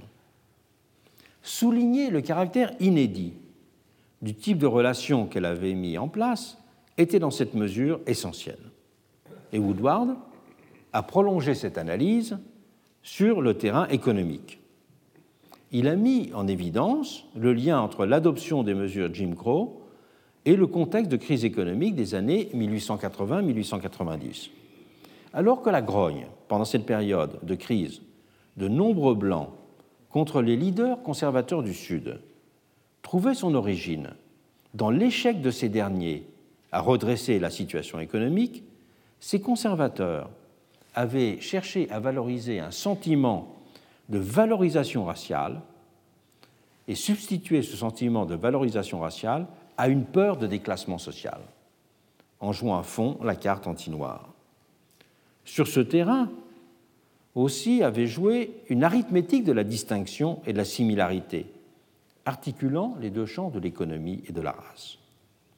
La séparation exacerbée des Noirs et des Blancs avait en effet alors permis à ces derniers Blancs d'éprouver une forme d'identité qui rendait moins sensibles les inégalités économiques qui les divisaient par ailleurs. L'identité raciale s'est donc alors substituée à l'égalité sociale pour produire un sentiment de similarité dans l'univers de ces Blancs. C'est d'ailleurs en s'engouffrant dans cette brèche que les progressistes font alors campagne dans le Sud. Leur défense de la supériorité blanche, white supremacy, et leur plaidoyer pour enlever leur droit de vote aux Noirs se sont articulés avec un discours socialement très à gauche.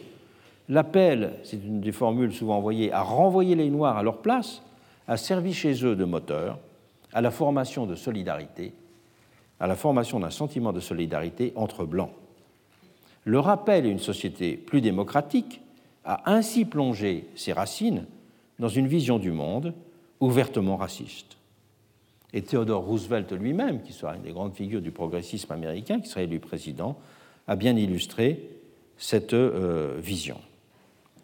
Tocqueville avait d'ailleurs dit à propos euh, du Sud, s'il fallait absolument prévoir l'avenir, je dirais que suivant le cours probable des choses, l'abolition de l'esclavage au Sud fera croître la répugnance que la population blanche y écrit et y éprouve pour les Noirs. Je fonde cette opinion, disait-il, sur ce que j'ai déjà remarqué au Nord. L'exacerbation de la, hantise du mélange des races a prolongé cet imaginaire de la ségrégation dans l'Amérique à l'aube du XXe siècle.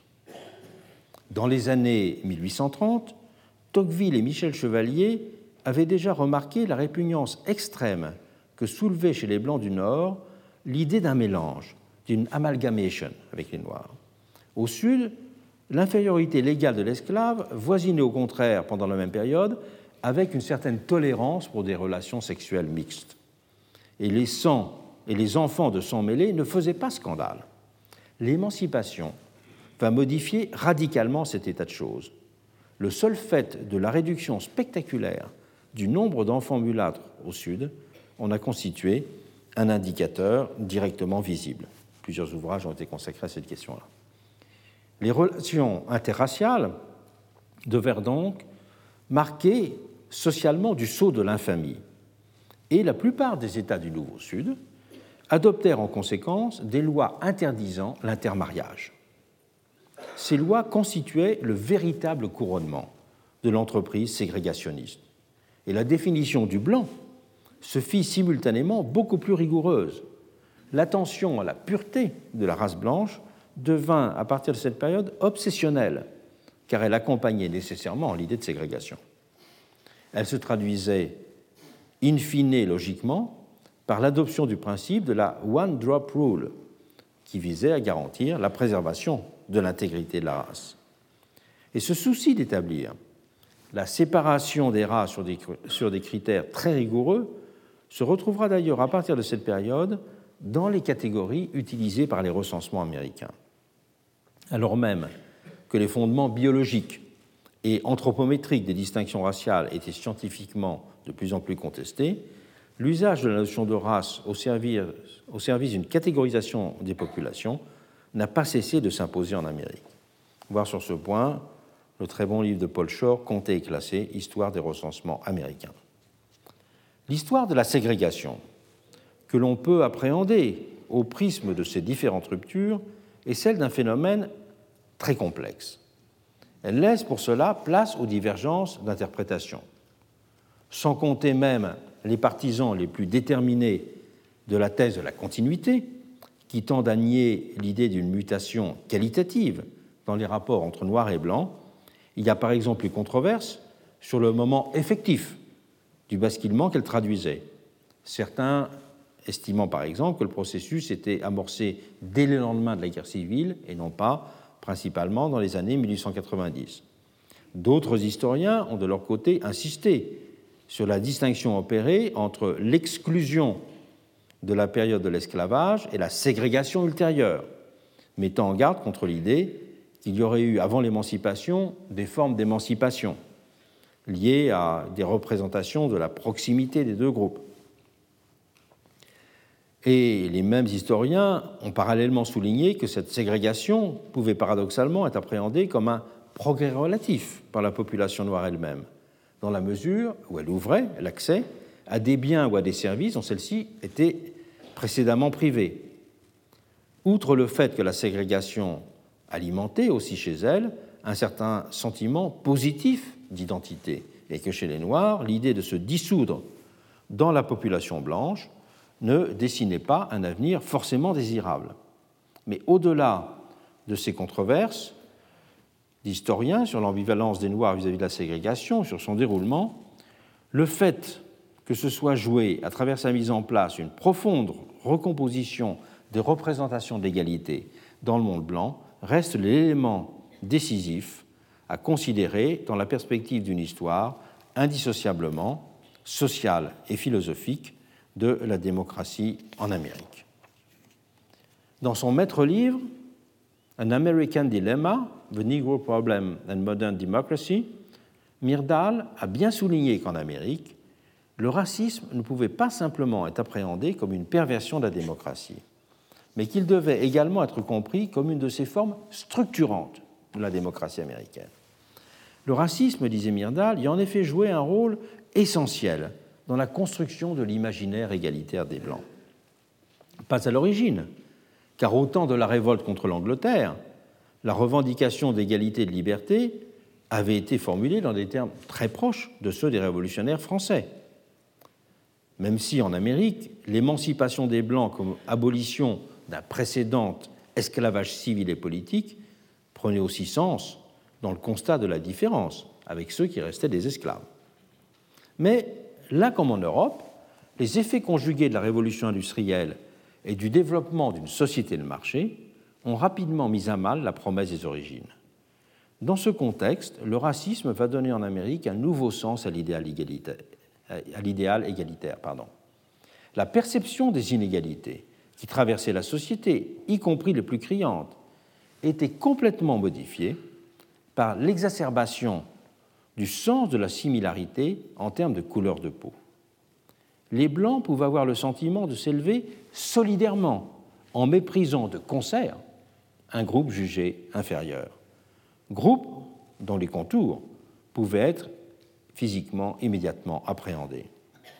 Et l'érection de la blancheur, whiteness, en catégorie centrale permit de secondariser les autres représentations du monde social. Il y a donc une spécificité de ce racisme.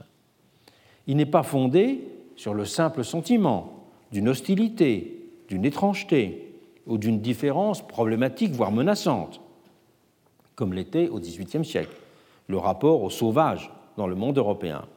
Il appartient en propre à l'âge démocratique. Dans un très beau livre, L'idéologie raciste, Genèse et langage actuel, Colette Guillaumin écrit La croissance de l'idéologie raciste dépend en fait étroitement des valeurs égalitaires. Elle est une réponse à la pétition d'égalité. Ce, qui vient, ce que vient en ce sens saper l'émancipation des Noirs, avec la pétition qu'elle emporte de l'égalité des droits civiques et politiques, c'est la vision précédente de l'égalité identité du monde blanc. D'où, après la guerre civile, la rage mise à restaurer sur un mode physique une égalité-identité considérée comme menacée. Le propre de l'effet d'égalisation du groupe racisant est de produire une égalité de corps. Il ne s'agit donc pas d'une égalité de type démocratique. Celle-ci implique en effet toujours la détermination de normes de justice entre individus. Ressurgissait plutôt sur ce mode une égalité de type aristocratique. Et c'est ce qu'avait très bien perçu un certain nombre de voyageurs européens aux États-Unis. Gustave de, Beaumont, le compagnon de voyage de Tocqueville, on le sait, s'était surtout intéressé à cette question euh, des rapports euh, entre blancs et noirs aux États-Unis. Et voilà ce qu'il euh, écrit dans son livre Marie ou l'esclavage aux États-Unis. Comme l'existence d'une population esclave établit une classe inférieure, dit-il, tous les blancs du Sud se considèrent comme formant une classe privilégiée. La couleur blanche est regardée dans le Sud comme une véritable noblesse. Les blancs se traitent donc entre eux avec d'autant plus d'égard et de bienveillance qu'ils se trouvent à côté d'eux des hommes auxquels ils n'accordent que du mépris. Il s'introduit ainsi dans les mœurs du Sud quelque chose d'aristocratique. Et c'est un point sur lequel Beaumont insistera dans sa euh, correspondance qu'il aura avec sa famille quand il sera en Amérique. Je note d'ailleurs que dans son ouvrage Les États-Unis aujourd'hui, que j'ai déjà cité, André Siegfried écrit Moins bien payé que dans le Nord, mal protégé légalement dans l'atelier, le pauvre blanc du Sud possède cette satisfaction d'amour-propre de se sentir membre d'une aristocratie. Dans l'Europe classique, le sentiment aristocratique était en effet pareillement fondé sur l'idée d'appartenir à une race distincte, à une humanité séparée, partageant un même sang bleu. Cela suffisait à établir une forme d'égalité de corps entre le grand seigneur et le petit obro, à les distinguer du commun, au-delà des énormes écarts de fortune qui pouvaient les éloigner. L'aristocratie, avait noté en ce sens Rousseau, n'admet que des droits de corps et non des droits individuels. Et plus on descendait vers le bas de l'échelle sociale chez les Blancs du Sud, plus fort était donc le souci de maintenir les Noirs à l'écart autant que dans une position d'infériorité. La peur du déclassement qui hantait socialement ces individus à cause de leur situation économique défavorisée pouvait être surmontée sur ce mode. Sur tout ce thème de la peur du déclassement, Fear of Falling, dans le monde euh, blanc euh, du sud des États-Unis à cette période, il y a plusieurs travaux euh, historiques récents qui ont été publiés. Avec l'instauration des mécanismes de ségrégation, réapparaissaient en fait des formes de sociabilité archaïques. La polarité du pur et de l'impur qui les sous-tend renvoie par exemple directement à une organisation en caste de la société. Dans un tel cadre, l'égalité n'est pensable qu'en tant que qualité d'un groupe séparé. Elle ne peut exister que sous les espèces d'une homogénéité et non pas comme la forme d'une relation. Dans ces tristes tropiques, Lévi-Strauss donne d'ailleurs un, exemple très parlant d'une telle articulation entre l'idée d'égalité et celle de séparation dans un monde prémoderne. Décrivant les peintures corporelles des Indiens Caduveo du Brésil, il attire l'attention sur la façon dont ces peintures combinent des figures rigoureusement géométriques et des courbes au dessin très libre. Se trouvait de la sorte superposée, comment-il, un principe d'égalité et une organisation hiérarchique. C'est à cela que revient l'Amérique de la ségrégation. L'égalité segmentée qui la caractérise est aux antipodes de ce que cherche à dessiner la figure d'une société des égaux. Il y a donc eu deux façons successives de penser l'égalité en Amérique. À l'âge de la fondation de la République, c'est la perspective d'une société de semblables qui a ordonné les choses, et plus tard, c'est au contraire contre la similarité que les Blancs exprimaient sur un mode raciste leur vision du type d'égalité qui pouvait les unir. Je cite euh, là aussi, euh, encore une fois, Siegfried, parce que son livre est peut-être moins connu que, que d'autres, mais il est très intéressant. Siegfried disait On n'a pas compris le Sud si l'on ne se rend pas compte que la haine contre le nègre est d'autant plus violente qu'on descend plus bas dans l'échelle sociale. Le pauvre blanc possède au moins cette satisfaction d'amour propre de se sentir membre d'une aristocratie. Cette question de l'égalité fondée sur la séparation raciale, c'est lié aux États-Unis à celle des raisons de l'absence de socialisme. Si on laisse de côté l'existence de petits groupes marginaux, le fait est qu'aucun parti socialiste ne s'est jamais formé en Amérique. Le fait est aussi que les idées socialistes n'y ont jamais conquis une fraction significative de l'opinion. Et cette double absence constitue une exception on la retrouve dans aucun autre pays industrialisé. Bien des explications de ce phénomène, de l'absence de socialisme aux États-Unis, ont été proposées. La première à avoir été formulée explicitement relève de ce qu'on peut appeler la théorie de la frontière. Elle a été avancée par Sombart dans son essai pionnier de 1906 Pourquoi le socialisme n'existe-t-il pas aux États-Unis?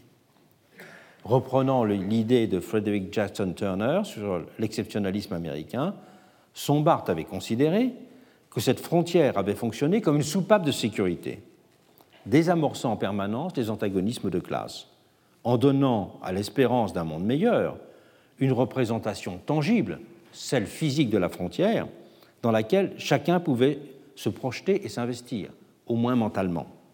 Alors que l'espace du conflit de classe en Europe était celui d'un monde fermé, dans lequel les questions de la répartition et de l'investissement se posaient différemment. Et Sombart en avait logiquement conclu que la fin de la frontière entraînerait l'avènement d'un socialisme appréhendé comme l'autre nécessaire du capitalisme. Les faits se sont chargés euh, d'invalider cette hypothèse, mais beaucoup d'autres hypothèses ont été formulées pour expliquer l'absence de socialisme aux États-Unis. Dès les années 1860, Marx avait quant à lui, Marx a beaucoup écrit sur les États-Unis, il a beaucoup écrit dans des journaux américains. Dès les années 1860, Marx avait quant à lui mis l'accent sur le caractère particulièrement hétérogène d'un monde ouvrier constitué d'un millefeuille de nationalités qui était issu de vagues successives d'immigration. Situation considérée comme constituant un frein, expliquait-il, à la formation d'une véritable classe ouvrière. Et Marx avait naturellement surtout souligné à son époque que l'aspect le plus frappant de cette hétérogénéité, s'il était constitué par la population des travailleurs irlandais, qui étaient souvent, parce qu'ils étaient catholiques et parce qu'ils étaient des immigrants récents, en violent conflit ouvert avec les ouvriers plus événements euh, établis. Et de multiples travaux n'ont pas cessé depuis d'explorer les formes ethniques et sociales de cette hétérogénéité américaine et de préciser cette explication. Pour ceux qui s'intéressent à ce sujet, je signale qu'il y a un volume qui reprend tous les lettres euh, qu'ont publiées euh, Marx et Engels sur les États-Unis, c'est Letters to Americans, dans lequel il y a beaucoup de documentation intéressante.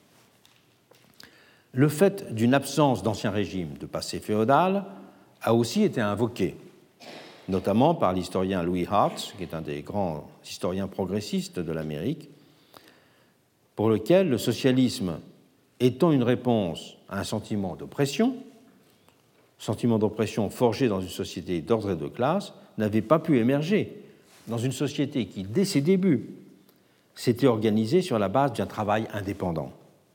Société dont les représentations sociales étaient restées fortement liées à cet état premier. Dans la même direction, les valeurs plus générales d'individualisme et de défiance vis-à-vis de l'État n'ont cessé d'être soulignées pour rendre compte de cette spécificité américaine. Au même titre, c'est dans la continuité que la foi dans l'égalité des chances, toujours restée vive, qui a conduit à privilégier la voie d'une amélioration individuelle des situations par rapport à des changements structurels des conditions. Cette économie des rapports entre situations et conditions marque bien sûr une particularité aux États-Unis. la science politique a de son côté dégagé aussi des variables propres au système politique américain qui expliqueraient l'absence de socialisme. La structure fédérale euh, du pays y a d'abord euh, induit une forme de dispersion de l'énergie revendicative, pourrait-on dire, de dispersion de l'opposition, de la critique sociale. Il était en conséquence plus difficile qu'en Europe de désigner un lieu identifiable de décision dont la maîtrise aurait pu commander une rupture avec l'ordre des choses.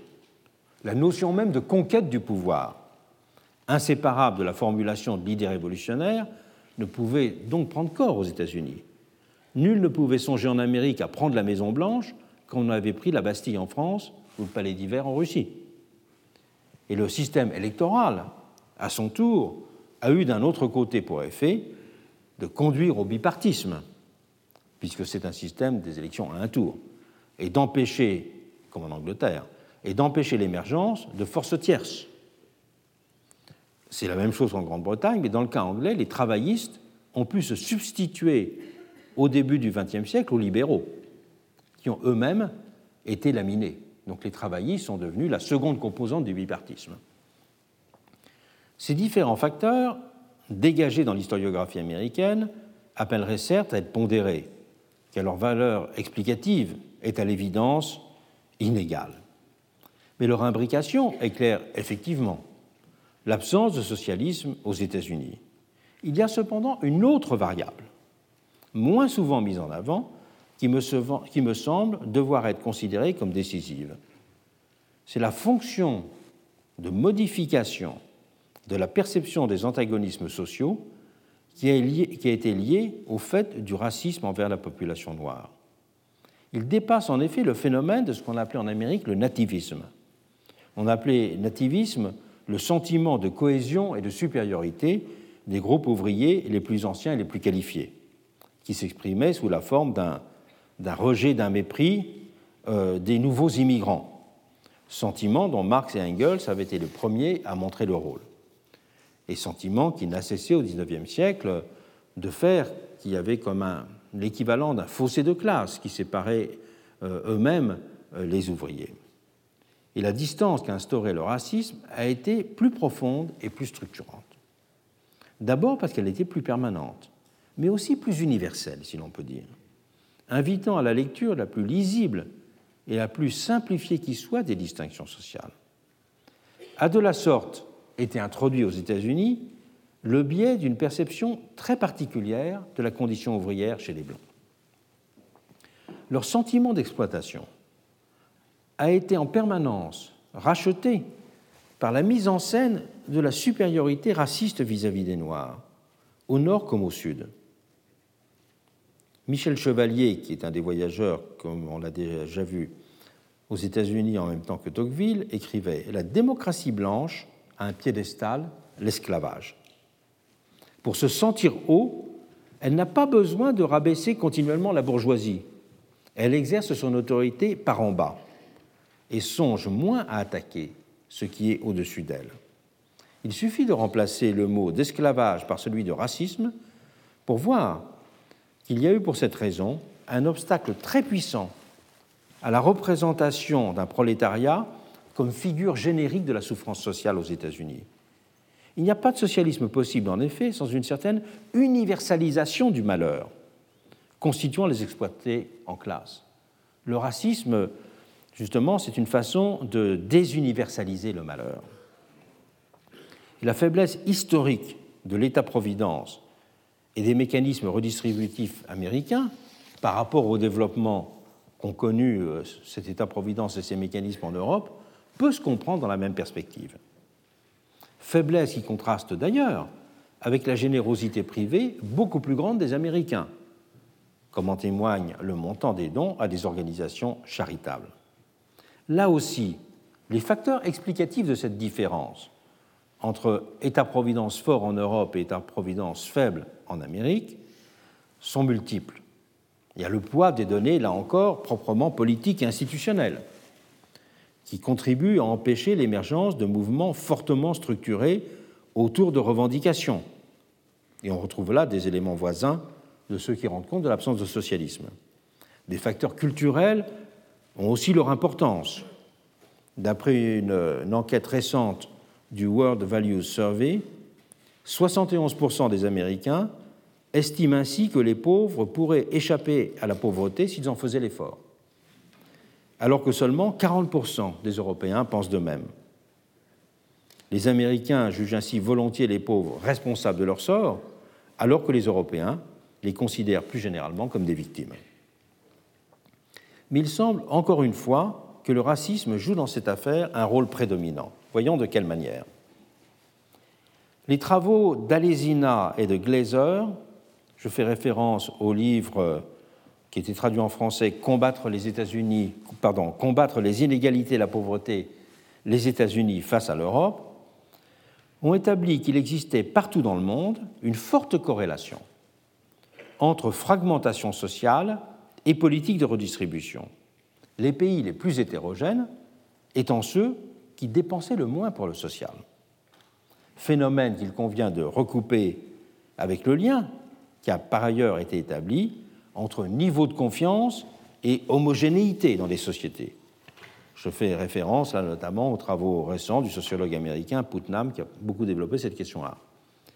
C'est donc que la solidarité est forte là où la confiance entre citoyens l'est également. Et à l'inverse, que la détermination à financer des politiques redistributives est faible, là où règne à l'inverse la défiance. Et nos auteurs ont souligné la dimension raciste que prend cette donnée aux États-Unis. Nombre de Blancs ils suspectent en effet implicitement les Afro-Américains d'être des tricheurs, de profiter du système. Du même coup, ils sont prêts à renoncer à la mise en place de mécanismes redistributifs dont ils pourraient pourtant personnellement profiter, du seul fait que par hostilité raciale, ils veulent écarter les Noirs de bénéfices sociaux que ces derniers en tireraient aussi.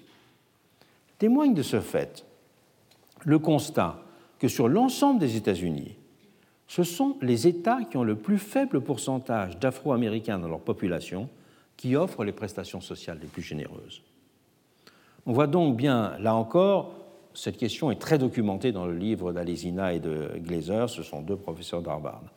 On voit donc bien, là encore, que le racisme en Amérique a une fonction constituante de la détermination des règles de justice sociale.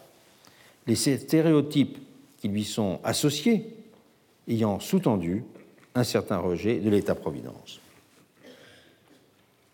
Le projet d'un protectionnisme ouvrier, dont j'ai parlé tout à l'heure, qui avait été à l'ordre du jour en Europe, et spécialement en France, au tournant des années 1890, a trouvé en Amérique un terrain particulièrement favorable. Les restrictions en matière d'immigration en furent une traduction immédiate. Le Congrès américain vota ainsi dès 1882 les premières lois visant à opérer une sélection ethnique des immigrants. Et ces lois allaient ouvrir un long cycle de restrictions, tant qualitatives que quantitatives. Mais l'important pour notre développement est de souligner la violence des campagnes anti-chinoises et anti-japonaises qui ont accompagné cette histoire de restriction à l'immigration. Le racisme anti-chinois était très précoce en Californie. Dès 1879, un vote organisé en Californie sur la question de l'immigration chinoise avait donné un résultat écrasant de 161 000 voix opposées à cette immigration contre seulement 638 favorables. Dans ces années, les membres du Working Men's Party ou les Knights of Labour n'hésitaient pas à s'en prendre physiquement aux travailleurs chinois. La charte de 1876 du Working Men's Party stipulant même que le parti ne saurait condamner les travailleurs impatients qui manifesteraient leur haine des Chinois.